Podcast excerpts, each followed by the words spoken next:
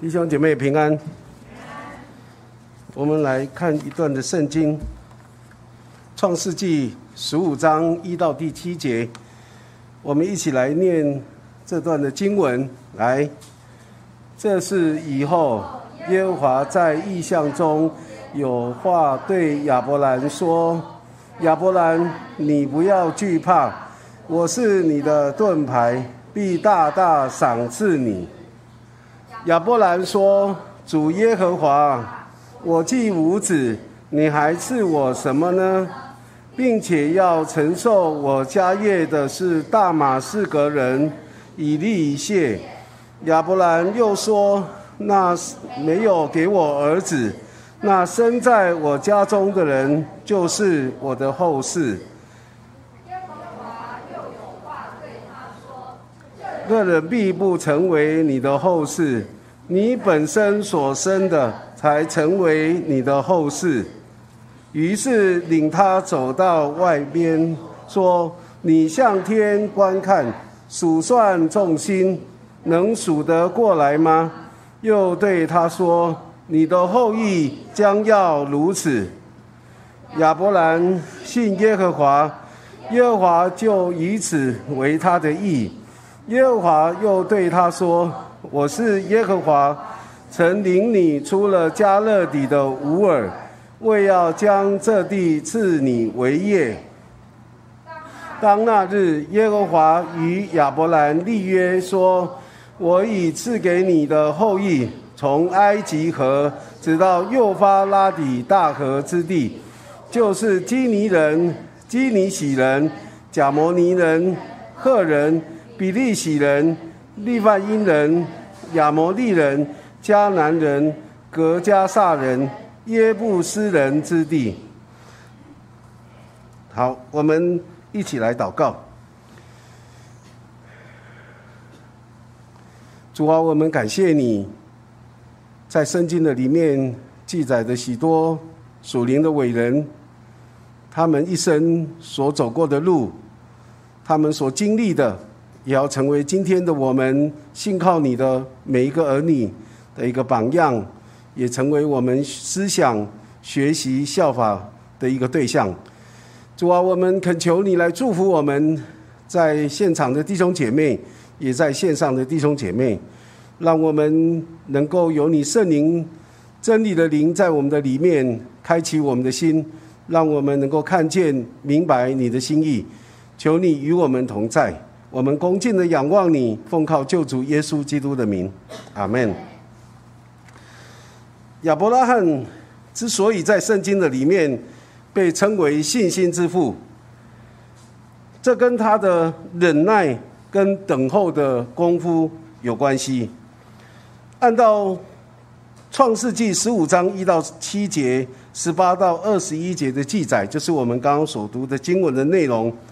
这里一开始的时候就讲到，这是以后，什么是这是以后呢？这个这是以后是跟之前前面的一些事情有关系，是指着四王跟武王的一个打仗，然后武王被打败以后，亚伯兰的侄儿罗德也被掳掠。亚伯兰听到这个消息以后，就带领他家里面的三百一十八个壮丁。跟联盟的雅乃、以实各，还有曼利等等的，他们就就去攻击那四王，而且打败了四王，并且把罗德救回来。亚伯兰打胜仗回来以后，就麦基喜德来迎接他。亚伯兰把他所掳掠的这些掳物十分之一就送给麦基喜德。这里所说的这是以后，就是记载这一段的圣经。那当亚伯兰回来以后呢？上帝就在意象当中向亚伯兰显现，并且并且应许亚伯兰，神要成为他的盾牌，而且要大大的赏赐他。当亚伯兰他听见神说要大大的赏赐他的时候，他就跟神说：“算了吧。”他说：“你也没有给我儿子，那生在我家中的大马士革人以利以谢，他才要承受我的产业。你大大赏赐我也没什么用。”当神听到亚伯兰这样说以后，神又对他说：“这个人必不成为你的后世，你本身所生的才要成为你的后世。”神就带领亚伯拉罕，呃，亚伯兰走到外面，然后指着天上的星星，就对他们说：“就对他说，你能数得过来吗？”神说：“我必大大的赏赐你，使你的后裔像天上的星一样的多。”一样的多。亚伯拉罕他相信神所说的，神所应许的，神就以此为他的意。耶和华又对他说：“我是耶和华，领你出了加勒底的乌尔，我要将这地赐给你为业。”当那一天，神就跟亚伯兰立约，神要赏赐给他像天上的星的后裔，而且啊。要赏赐给他迦南地，这是神对亚伯兰的一个呃应许。神给亚伯兰的应许，将来的后裔子孙要像天上的星、海边的沙一样多。当时亚伯兰连一个亲生的儿子都没有，那生在他家里面的人，其实就是他的仆，他的最啊忠心的一个仆人，要承受他的产业。这是当时他们的一个习俗。亚伯兰在七十五岁的时候，他照着上帝的吩咐，带着侄儿罗德跟他的妻子萨拉，还有一切所有的，就离开哈兰。然后呢，照着神的吩咐进入迦南美地。那因着迦南地有了饥荒，所以呢，亚伯兰就带着所有的下了一趟埃及。当他从埃及再一次的回到迦南地的时候，因为自己的牧人跟罗德的牧人在吵架，因为他们所呃牧养的那个牧场呢太小了，容不下他们两家的这些羊群，所以他们就在那里为了这个那个水草在那里争吵。然后呢，亚伯兰就对他的侄儿罗德说：“我们都是自己人，所以我们不要吵架。”这样子好了，你先选，你往东边我就往西边，你往南边我就往北边，让你先选。所以呢，罗德他看见索多玛、俄摩拉的当时的景况很像伊甸园一样，他就往索多玛、俄摩拉那个方向他就迁移了。然后当啊罗德迁移以后呢，神就对亚伯兰显现，然后对他说：“神要赐福给他。”神允许给他后裔，可是我们知道，从亚伯兰七十五岁离开加勒底的乌尔，什么时候他才有他第一个孩子呢？就是亲生的以撒呢？就是要等到一百岁的时候，他才生下以撒。按照圣经的记载，亚伯兰为了等候这个儿子呢，等了有将近二十年的时间，将近了，因为那个没有很详细的记载哈。但是将近大概十五到二十年的时间，在那里等待，这一段的时间呢，上帝什么都没说，上帝也什么都没做，好像这件事情就被上帝忘记了的样子。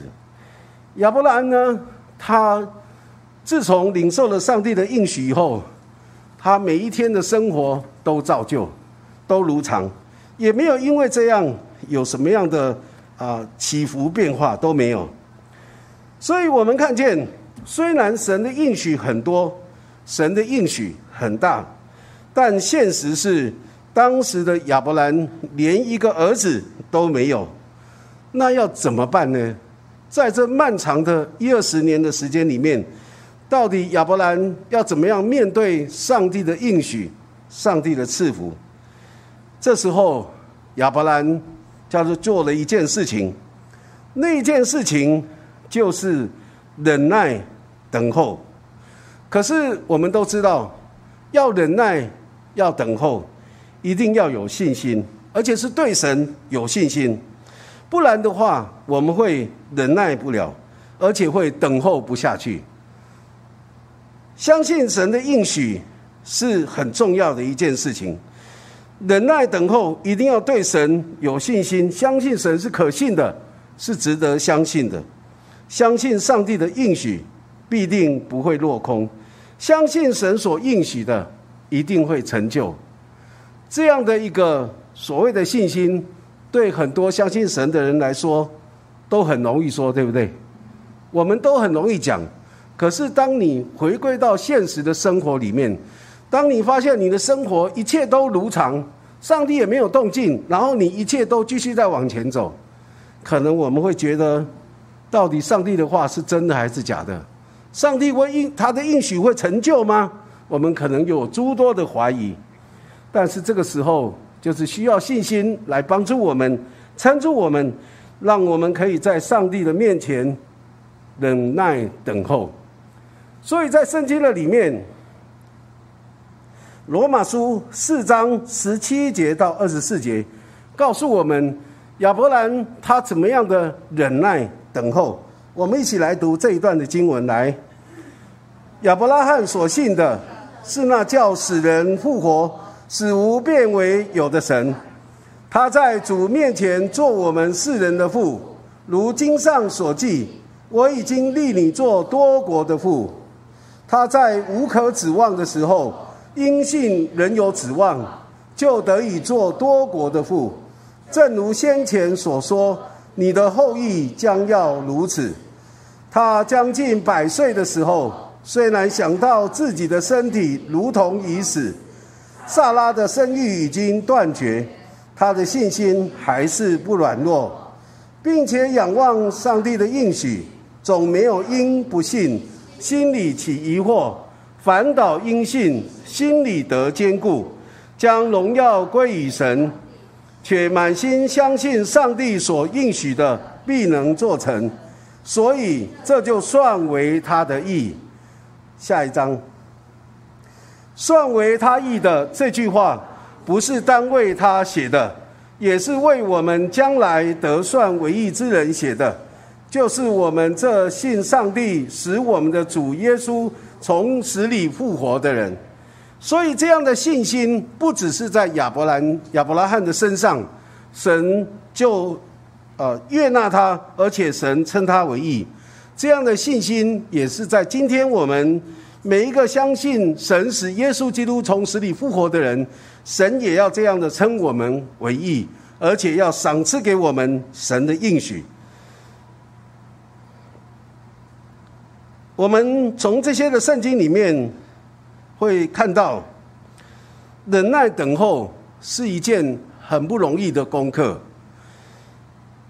忍耐等候是消磨信心，可能开始的时候我们的信心非常的好，非常的大，但是时间一拉久了，时间一久了以后，慢慢的我们就越来越没有信心，特别当整个的环境改变的时候。会越来越没有信心，等待等候也是熬练我们的信心，熬练我们的信心。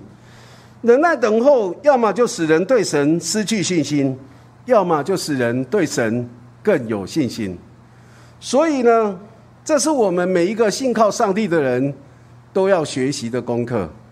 忍耐等候对我们来说，真的是一个很不容易的功课，因为。上帝看千年怎么样？如一日，一日如千年。对上帝来说，时间不是问题；可是对我们来说，时间真的才是问题。因为我们没有那么多的时间等候，我们也常常忍耐不住，也等候不下去。所以，这对我们的信心是一种熬炼，但是也是让我们的信心更加的宝贵，更加的坚定。我就想到。我们三十年前刚来林口开拓教会的时候，那时候我们聚会人数大概十个人左右，我们就把每一个月收教会收入的十分之一定为我们的建堂基金。我们从那时候就开始存钱、存钱、存钱，存了二十年以后呢，在这二十年的当中，我们省吃俭用，我们什么都舍不得花。舍不得买，我们甚至连讲台都是从垃圾堆捡回来的，然后我们的弟兄就把它包皮，包了以后就还可以看，所以就用了十年。我们就是这样的节省来过日子，因为我们的目标就是希望能够建堂。等到我们存了二十年的时候，将近有两千万。可是你知道吗？林口的所有的土地或房子，经过二十年也已经改变了。在这二十年当中，我们林口能够看的土地，预售屋、成屋都看了，但是我们买不下去。为什么呢？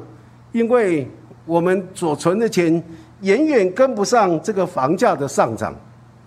本来开始，我认为建堂要有信心，要依靠上帝。我们不要跟人借钱，所以我觉得应该这样子才对。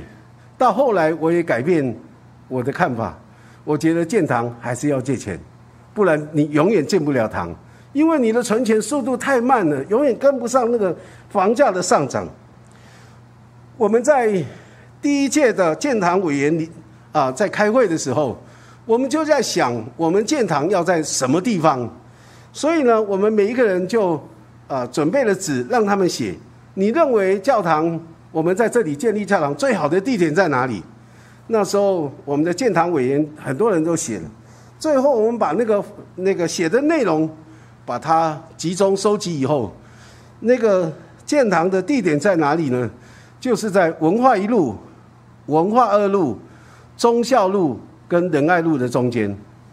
可是那个时候真的没有什么房子，所以呢。好像看不到那个建堂的那个标的物哈，那当时我们也讨论这个建堂的时候，我们的费用要多少钱来建？那那时候很多的建堂同工就写了一些数字，有从一千五百万到六千万的。那你知道谁写了一千五百万吗？就是我写的，我是最没有信心的啊。事实上，我们那时候连大概连五百万都没有。可是我已经写一千五百万，算蛮多的，很有信心。可是真的是最最没有信心。还有到六千万，最后我们就折中在中间的地方，大概差不多四千万左右。啊，那等到我们多年以后，我们真正的买下现在这个堂点的时候，我们就看见我们所在的地点真的就在文化一路。文化二路、忠孝路、仁爱路的中间，而且是在一个办公大楼里面。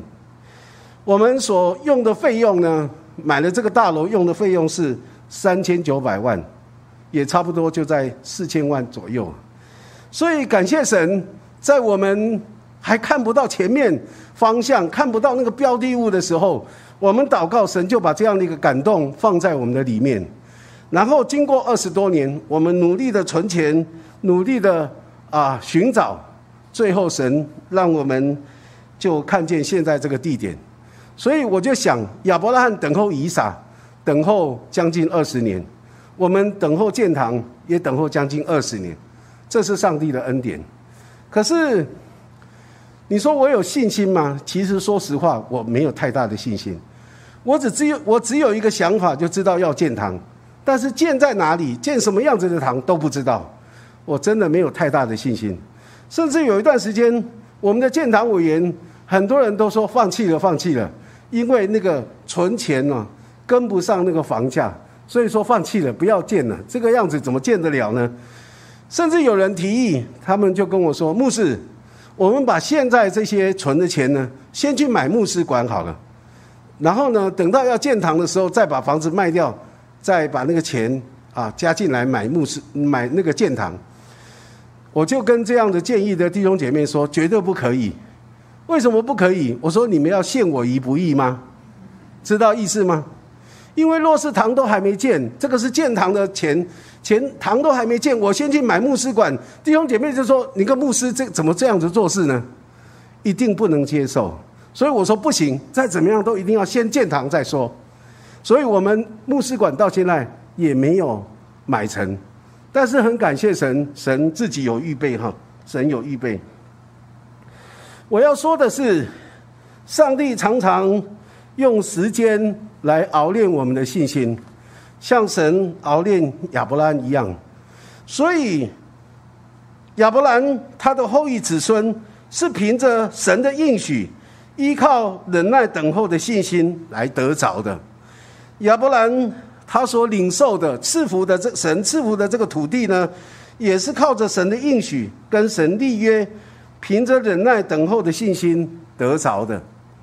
今天我们要在上帝面前得着神的祝福，得着神的恩典，我们都需要凭着信心，在神面前忍耐等候，忍耐等候。所以，我们一起来想想，你有没有正为家人信主祷告，可是一直。都还没有成就，我们要凭着忍耐等候的信心来到神面前，等到神来成就他的应许，成就我们的祷告。你有没有为啊正为啊一件你很在意的事情在那里祷告，而还没有成就呢？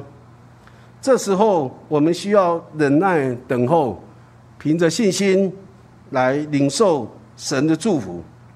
你有没有正为一段你在意的关系祷告，而还没有成就呢？我们需要在神面前忍耐等候，凭着信心来得着神的应许。我们有没有为我们的身体的健康来祷告？为了我们前面的道路来祷告？当我们看见整个世界气候的变化，整个大环境的变化，其实我们不知道前面的日子会如何。你会不会担心前面的路要怎么走？特别是对我们年纪稍微大一点的人，包括我在内，当我的身体开始有一些的变化，开始不像年轻的时候那么样的健壮，那么样好像有活力的时候，你会不会觉得人生的路怎么走下去？会不会有这样的担忧在我们的里面？其实我们需要用信心来到神的面前，忍耐等候，依靠神，相信神所运许的。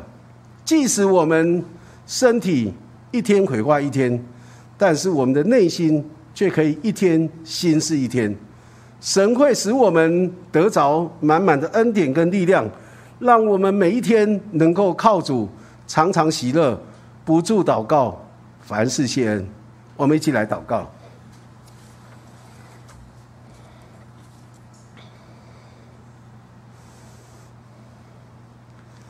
主啊，我们感谢你，让亚伯兰他一生的经历，也能够成为我们的一个勉励，成为我们的一个榜样。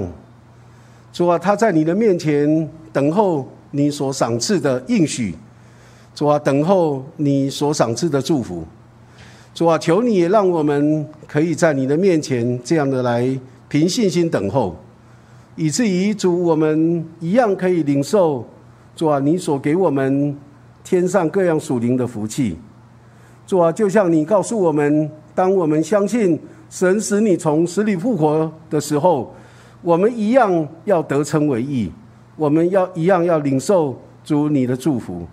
求主帮助我们，能够从亚伯兰身上，主啊，能够看见他的榜样，成为我们的效法；也看见他所经历的，也能够成为我们所经历的。求主你来帮助我们，让我们坚定信靠你，主啊，不管我们在什么样的环境、什么样的处境的里面，让我们坚定的来依靠你，忍耐等候，以至于主你应许我们，那艰辛依赖你的，必不羞愧。我们在你的面前向你献上我们的祈求、祷告，奉靠救主耶稣基督的名，阿门。